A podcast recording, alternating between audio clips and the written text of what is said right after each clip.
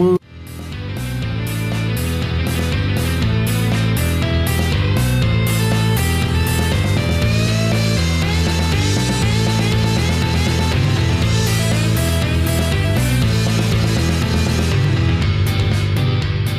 Bem-vindos ao Veja Bem.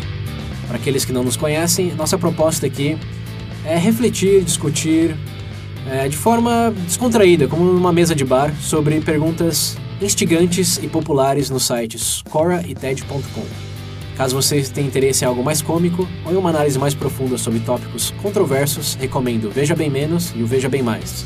Ambos podem ser encontrados no nosso site vejabempodcast.com.br.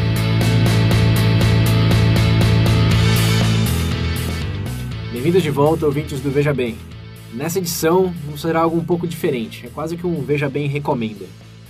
Mas, obviamente, tem o elemento Veja Bem do o porquê, né? Não é só o fato de que a gente gosta de alguma coisa, mas qual, qual, qual é a essência, o que justifica fazer essa recomendação.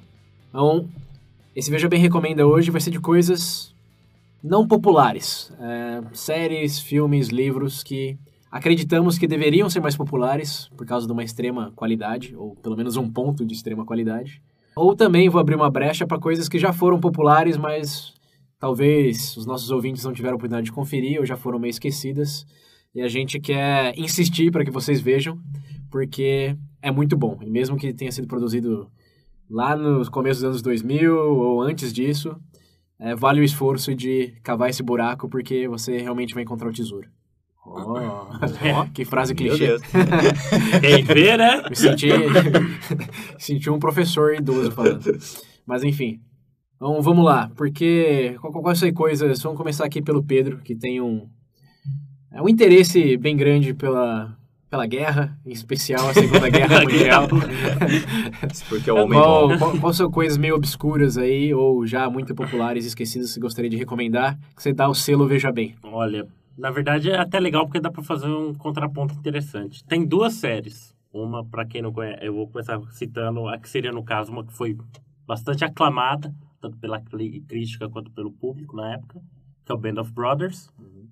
É... Produção do Steven Spielberg, né? Exato. E... Quando que é essa série? 2000? Dois... 2000, acho que 2002. Eu não lembro a data exata. É produção de é. Spielberg é. e, Tom, Tom Hanks. Hanks. Tom Hanks. Nessa série, ela trata sobre a décima... É, qual que era agora? Centésima primeira, eu acho, divisão paraquedista dos Estados Unidos, Airborne. Conta a história desse grupo, de, tipo, desse grupo de homens que se conheceram durante aquele período e por tudo que passaram. É, eu gosto da forma que retrata, primeiro porque não tem aquela coisa de bem, não tem aquela pegada de bem contra o mal. Claro, tem aquela pegada pa patriótica. Eles estavam lutando contra os nazistas? Sim, sim. Não, mas. eu digo, tipo assim, na questão, por exemplo, que você coloca nesse contexto, você enxerga como. Você não enxerga a pessoa como uma figura, por exemplo, figura só de soldado, você enxerga como pessoas, entendeu? Você vê os conflitos diários que as pessoas tinham, toda a carga emocional que elas carregavam durante aquele período. Uma e era máquina de matar. É, não, simplesmente não era assim. Não é o Bruce Willis. Não, não seria o Bruce Willis. Foi Jack Bauer. Mas, junto, junto ao Band of Brothers, eu recomendo um documentário chamado Heróis de Guerra, que justamente conta... É, são, esses, são pessoas ainda... É um documentário, na verdade, que se eu não me engano, também falam sobre a divisão paraquedista, mas também falam sobre algumas outras divisões e batalhas. Por exemplo, a invasão na praia do dia D, o relato de um veterano contando tudo que ele passou lá. Se eu não me engano, o cara levou oito tiros. Levou um tiro no joelho. Teve, ele contou, se eu não me engano, teve uma granada que estourou perto da cara dele, e perdeu um pedaço da mandíbula. ele disse que se, me sentiu engolindo os dentes. Hum. Tipo, é uma, é uma coisa tão extraordinária e fora do comum e você vê o dano que isso deixou nesses caras, até hoje. É uma coisa realmente que mexe com você. Você fica um pouco. Traumatizado. Traumatizado e, e você compreende o sacrifício que os caras realmente fizeram. Uma coisa bem. Chocante. Chocou, chocante. Realmente mexeu comigo. Uhum. Fazendo um contraponto desse, existe uma série é, alemã que deu um, deu um bafafá enorme quando foi produzida. Chama Generation. Acho que é Generation War o nome traduzido. Uhum. Conta a história o quê? Traduzindo Generation War. É porque o seu nome é alemão. Cara. Geração Guerra em português? É, acho, é claro, né? Mas enfim, o que que acontece? Era, a série, se não me engano, são sobre dois irmãos no período da Alemanha nazista. E eles são convocados para participar da Wehrmacht, para quem não sabe, é o exército regular da Alemanha. E lá dentro conta todas as per perspectivas e experiências que eles tiveram lá dentro. Tem uma cena específica que realmente mexeu comigo, que é a seguinte. Ó, spoiler. Não, mas eu acho interessante pra comentar ela para você enxergar o contexto da coisa, né? O que que acontece? Se eu não me engano, eles estão em Sentinela na Ucrânia e parece que está tendo uma operação da Waffen-SS, que era a guarda pretoriana do Hitler, que o pessoal fala, né? O que que acontece? Eles estão fazendo prisioneiros e tudo mais. E esses dois caras vêem uma menininha vindo. Tipo, a menina pedindo ajuda, os caras não sabem o que fazer, tentam esconder a mina. Só que o que acontece? Aí vem um oficial deles, os caras explicam, não, que eu sou uma criança e tudo mais. Beleza, o oficial também. Só que chega um guarda da Waffen-SS, simplesmente toma a menina e dá um tiro na cabeça na frente dos dois caras. É, então, tipo, parece uma coisa assim, mas você para pensar dentro do contexto geral, pensa, você, primeiro, você na, Alemanha naquele período, você tem amigos judeus sendo mortos, você é convocado obrigatoriamente, porque se você não for, você morre também. Então você se encontra numa situação onde você tá, não queria lutar, mas está lutando e está obedecendo ordens que, querendo ou não, se você desertar e for bem que você morre de todo jeito. Então você está numa situação onde, independente do que você vai fazer, Isso me lembrou do experimento do Milgram. é, exato. Então, real, é exato, encaixa bem, porque chega num ponto onde você vê realmente que algum daqueles caras lá, o dano, além do. Além de toda essa parte física, tem um dano mental enorme para as pessoas. E eu acho que isso é uma coisa legal de bater, porque normalmente o pessoal. É que é complicado você vincular, por exemplo, assim. Ação boa da ação. Num conflito. Por exemplo, você. Você, você vai por pelas vias ideológicas do conflito do que representa. Por exemplo, a gente compreende o mal que o nazismo representava, mas o nazismo era um partido. Claro, toda a grande parte da população da Alemanha concordou, tem que pagar por isso. Mas e aqueles que não concordaram lá dentro? E aí, como é que fica? Eles são julgados da mesma forma do que concordaram? Esses nomes passaram batidos? Não é tudo farinha no mesmo saco. Exato. Fazendo um contraponto, só para concluir aqui, tem um outro documentário que chama Hitler Soldiers. O que, que é? Que é a perspectiva dos veteranos do exército alemão, os que sobraram. Aí você tem, um, acho que o último episódio, que é a Batalha de Berlim, que eles citam. Eu não sei se vocês conhecem, mas o, eu acho que é o registro histórico de maior estupro que existiu no mundo.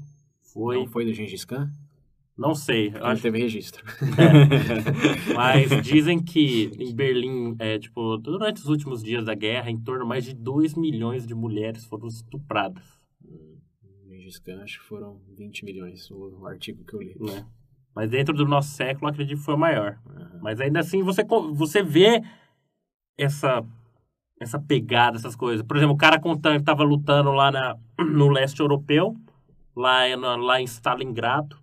Falava que, por exemplo, não tinha, diariamente ele via o povo morrendo congelado. Ele tentava atirar com o fuzil dele, o gatilho estava congelado. Ele perdeu, perdeu o dedo do pé. Era uma situação que eu acho que é incompreensível para qualquer um de nós aqui. Então é uma coisa que realmente mexe com você, porque você para, puta que pariu. Eu tô lutando, ó, eu tô aqui agora, lutando no meio do nada, isolado tudo. Você, pe- pe- você não tem outra alternativa e você tem que ir só. Entendeu? Eu acho que o legal dessas séries de, de guerra é que é meio que um exercício em empatia, né? Sim, Porque como é algo tão distante da nossa realidade, é muito fácil, como você falou, pintar o bom e o mal. Mas vendo esses tons de cinza, no sentido de que não se pode pintar em duas cores, não referência a esse livro que eu não recomendo. Mas é essa coisa nunca a gente nunca vai entender como eles como foi o que eles viveram. exato. Não, Mas ao assistir esse tipo de série, né, que focam nisso e não só em vilão e etc, é muito mais fácil a gente compreender até situações de pessoas na nossa vida que estão por um momento difícil, mas a gente não, não faz ideia do quanto. Exato. Mas assim, você deu quatro recomendações aí. É. Você já acabou com o meu mês já em termos de coisas que eu vou ver. então, re- ah, destila, destila para duas coisas dessas quatro, quais são as duas? Fala, Coloca aí no, pra, pra, pra tocar, pra assistir, que você não vai se arrepender. É o Band of Brothers e o Generation War. Se futuramente tiver interesse, é legal assistir os dois documentários pra dar uma aprofundada.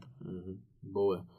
O Band of Brothers tem uma continuação, né? O The Pacific. Na verdade, são os mesmos produtores, mas não são. É, claro, período também, como o nome já diz, Guerra do Pacífico, mas não é exatamente vinculado ao Band of Brothers mesmo. E você recomenda essa continuação? Eu prefiro Band of Brothers, pra dizer a verdade. Sempre tive interesse de ler o livro sobre o The Pacific, me fugiu o nome agora. The- With the Old Breed. É, eu não sei o nome dele em português, mas enfim. Eu recomendo assistir também. Eu não. Le, leiam o livro. É, With the Old Breed. livro. The Band Brothers é a melhor série sobre É. guerra que você vai. que você pode encontrar. Pelo menos que eu, que eu conheço. É, eu também. Tem uma cena, na verdade, que que eu vi no final que me marcou bastante do Band of Brothers, que é do, do soldado americano e do alemão depois que eles se renderam. E Quando Ah. ele foi prender, ele fala que, pô, a gente poderia ter sido amigos de pescaria, né? Sim, eles falam sim. que eles gostam de pescar.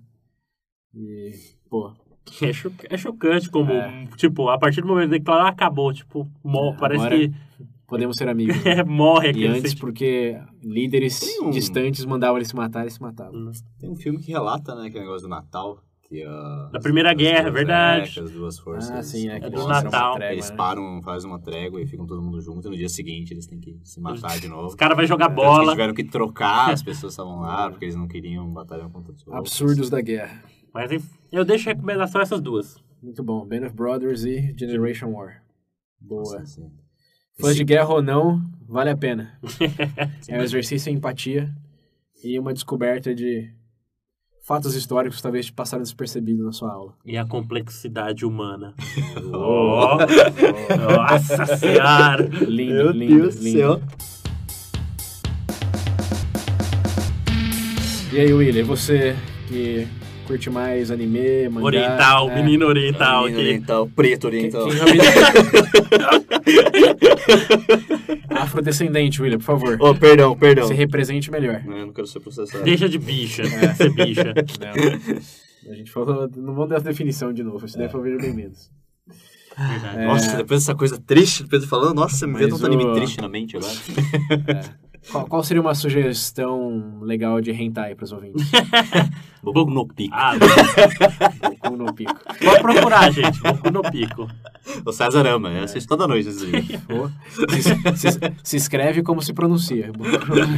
Boku, tá? Tudo junto. No Pico. Pode, pode procurar, galera. Quem quer tentar tentar uma- ter uma surpresa, Nossa senhora. Eu pergunto se alguém já viu isso inteiro. só quem produziu, Você, né? talvez. Você que pensa, filho. Você que pensa. Bom, enfim, enfim. Vai, vai, vai, não. Pelo amor de Deus. Não, mentira, pesquisa, vê o que você acha. Vai ser engraçado.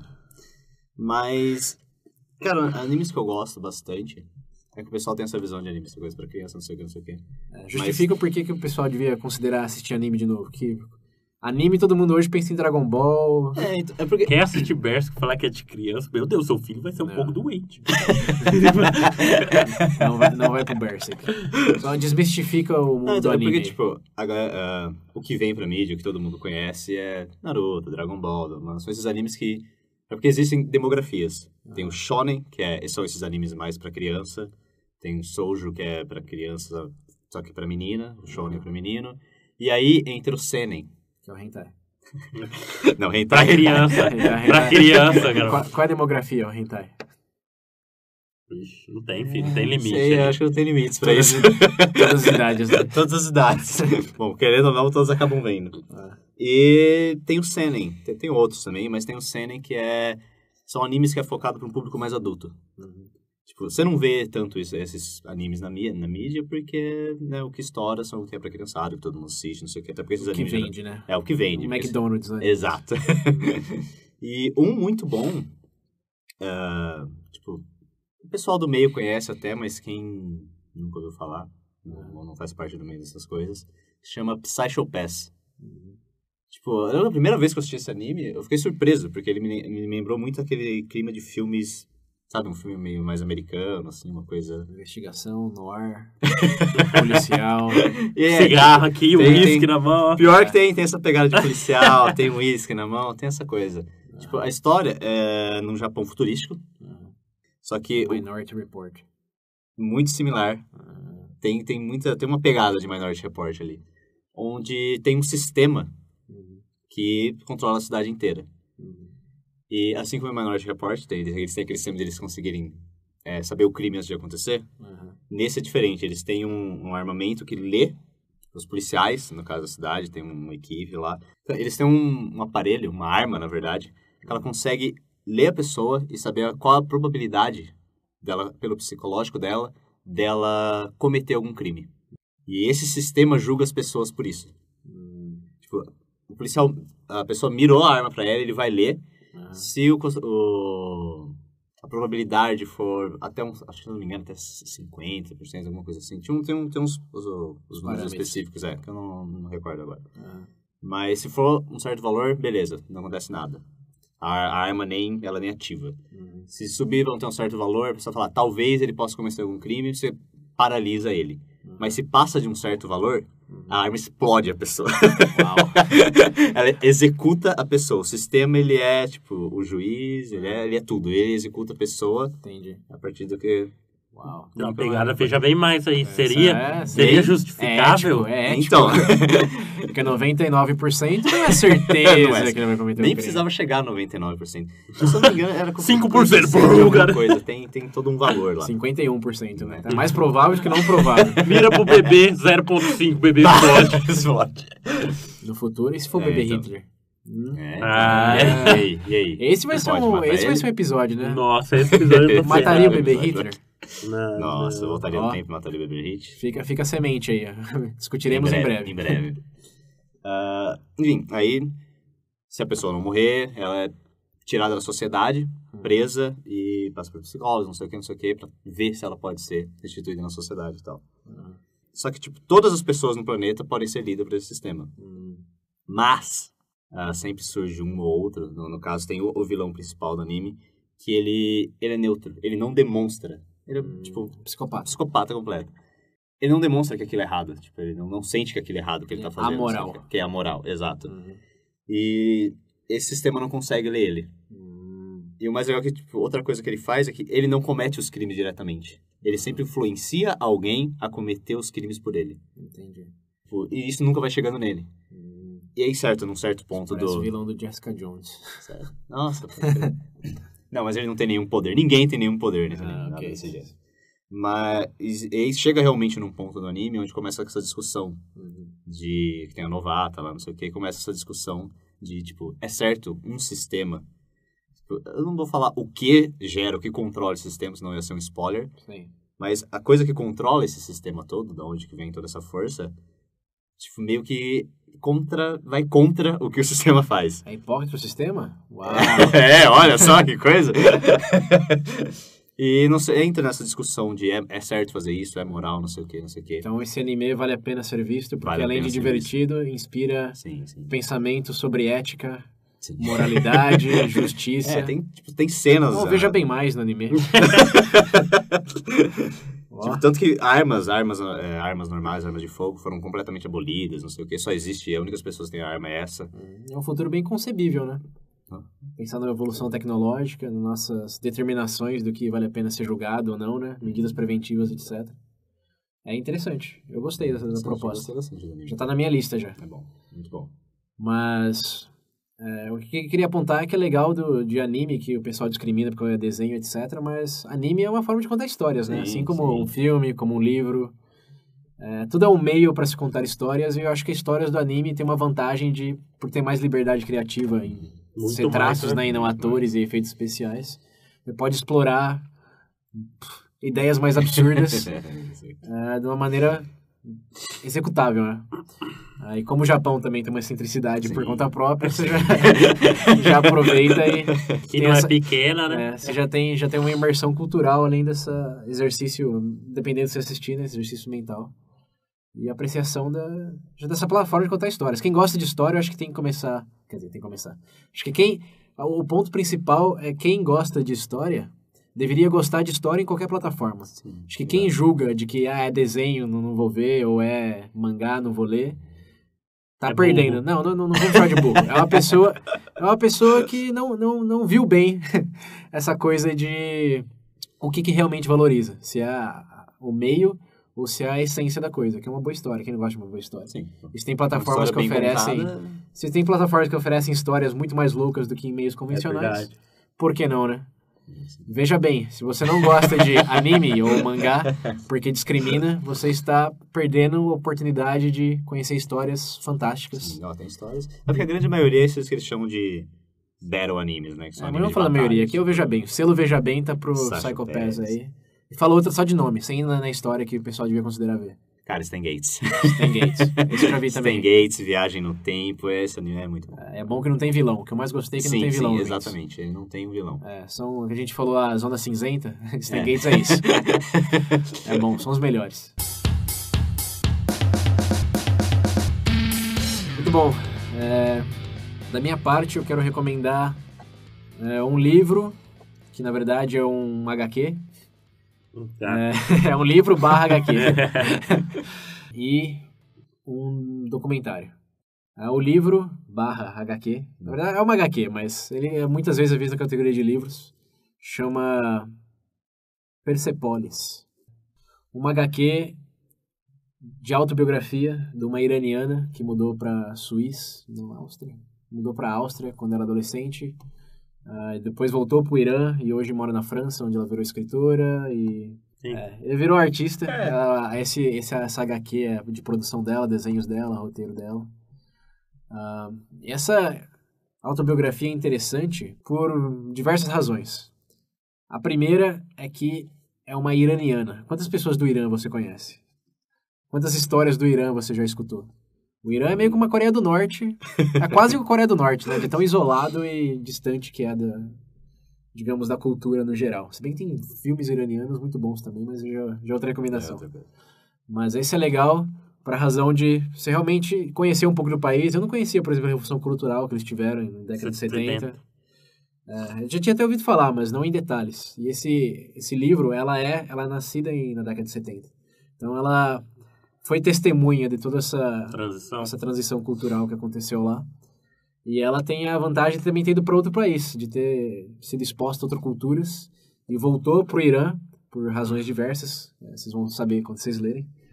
Ah, mas é um contraste muito bom entre aquele conservadorismo enorme que existe no Irã, e que é o que faz o Irã um país bem moralmente duvidoso hoje, e esse liberalismo do- da cultura europeia que ela foi exposta. Você pensa que todos no, no Irã são realmente conservadores, que mulher não pode mostrar cara e etc. Mas o Irã é uma cultura extremamente liberal e era muito liberal antes da Revolução de 70. Eles tinham uma cultura muito forte de Beatles, McDonald's e... Era um país normal, digamos assim. É, normal não, é- não é o termo correto, mas os ouvintes vão entender o que eu quero dizer. Sim, eu já vi umas fotos bacanas, tipo. Sim, o Irã era, era um puta país. Tipo, eu viveria no Irã tranquilamente, antes da Revolução Cultural. e essa, essa menina, é, quer dizer, essa autora que escreveu essa época de, do amadurecimento dela, ela conta bem as coisas de como que era morar numa família liberal que apreciava essas liberdades que tinham e foram aos poucos perdendo. E tinham membros das famílias, pessoas que respeitavam, que acabaram se unindo ao outro lado. Então, como que você aceita essa mudança cultural, o que você chama de casas. É uma coisa muito valores, como você estabelece valores, como você aceita o seu sem necessariamente virar um criminoso por ir contra o outro. É, é também é- é tem um elemento bastante veja bem mais também. é bem bem introspectivo e tem uma análise cultural bem legal. Porque primeiro tem do Irã e o segundo é que é de ser muçulmano, né? O que significa ser muçulmano? Quais são as coisas que você deve fazer, não deve fazer? Qual que é a concepção, por exemplo, do Ocidente? Lá nesse, nesse HQ eles falam muito dos Estados Unidos. E é real. Acho que é o que mais interessante disso daí, que não é uma história concebida por alguém, é a autobiografia dessa autora, que tem momentos traumáticos, tem momentos felizes. É uma descrição do amadurecimento dela. O, o HQ começa quando ela tem, acho que, 4 anos e termina quando ela tem 30 e alguma coisa.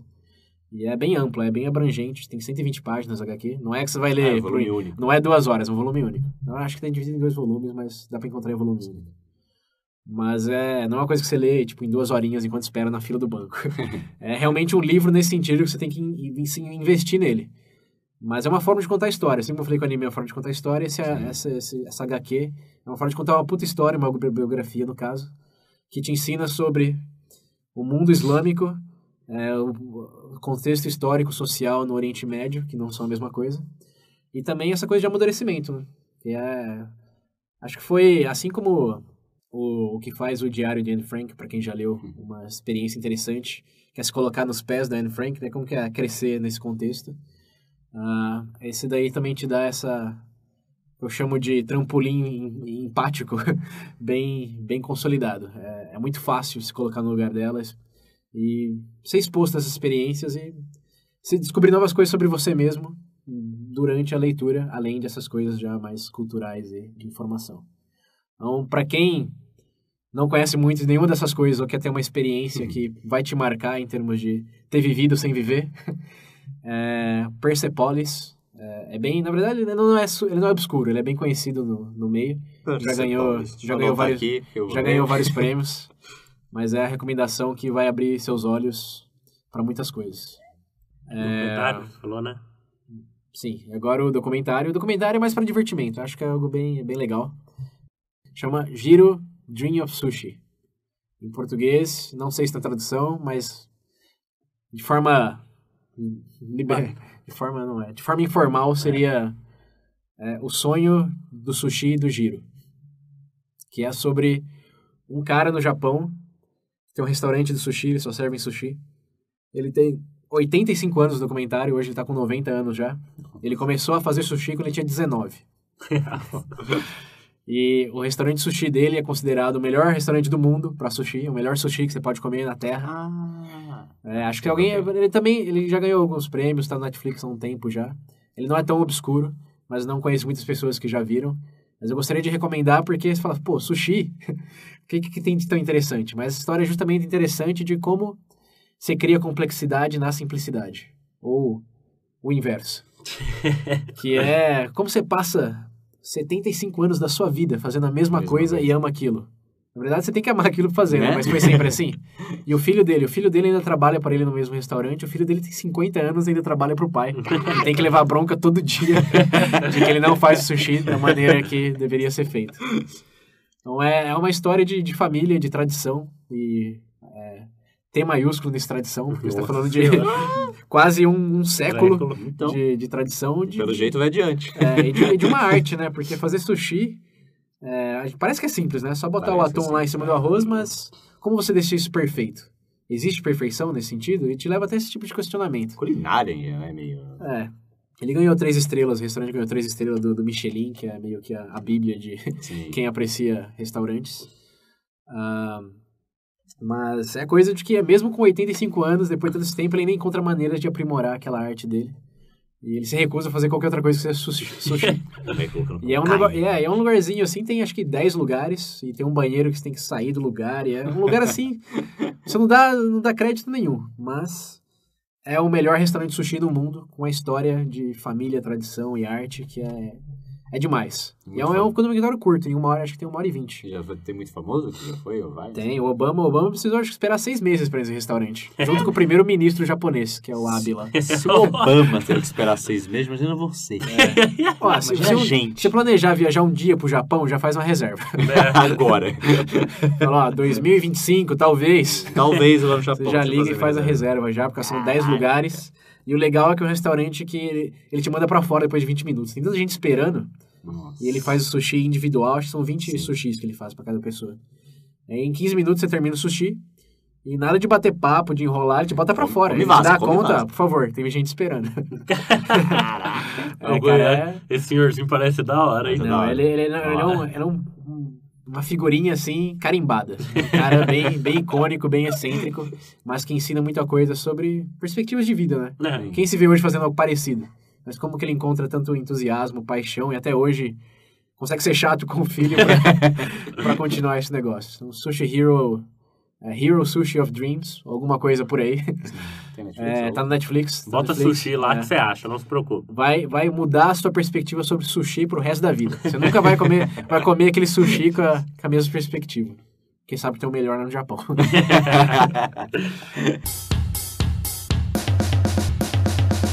Mas é isso aí, pessoal. O episódio de hoje foi para refletir nisso daí. É, só quero reforçar de que, independente da plataforma, a essência dessas coisas, o elemento veja bem é o que justifica fazer certo investimento de tempo e dinheiro se for comprar o- a mídia, o livro, etc. Uhum. Ah, mas vale a pena, porque assim como vocês estão escutando o Veja Bem porque acham que vão absorver algo de valor, nós garantimos que as recomendações trarão algo de valor para vocês e vão te auxiliar a continuar a discussão e talvez até criarem novas, né? É isso aí, gente. Então, mandem pra cast. gente as suas recomendações, suas pérolas resguardadas e continue esse papo aqui, né? Recomende e veja bem pros seus amigos também. E... Ah, Mas, mais importantemente, né? Mais importantemente, você quer recomendar várias Essa coisas é de uma boa. maneira simples e efetiva? Recomenda Mas esse episódio do Veja Bem. É verdade. Verdade. Né? pronto. Pronto, matou aí. É meio ó. prático, Você, né? você acaba de co- recomendar um podcast, um anime, alguns É, documentários, livros. É o tudão, né? É o pacotão. Pacote Pacotão. Veja Bem. Gostei É disso. porque eu tenho que escutar o Veja Bem, que é eficiente. Nossa. top, escuta isso aqui. Mas é isso aí. Compartilhe lá, redes sociais, nosso site. Facebook, Twitter. É, o WhatsApp, que não lembro o número, tem episódios com o número aí, tem no site também. É, tá no site. Tá em algum lugar. Pode procurar que você acha, gente. E é isso aí. Até o próximo. Até a próxima. Falou, galera.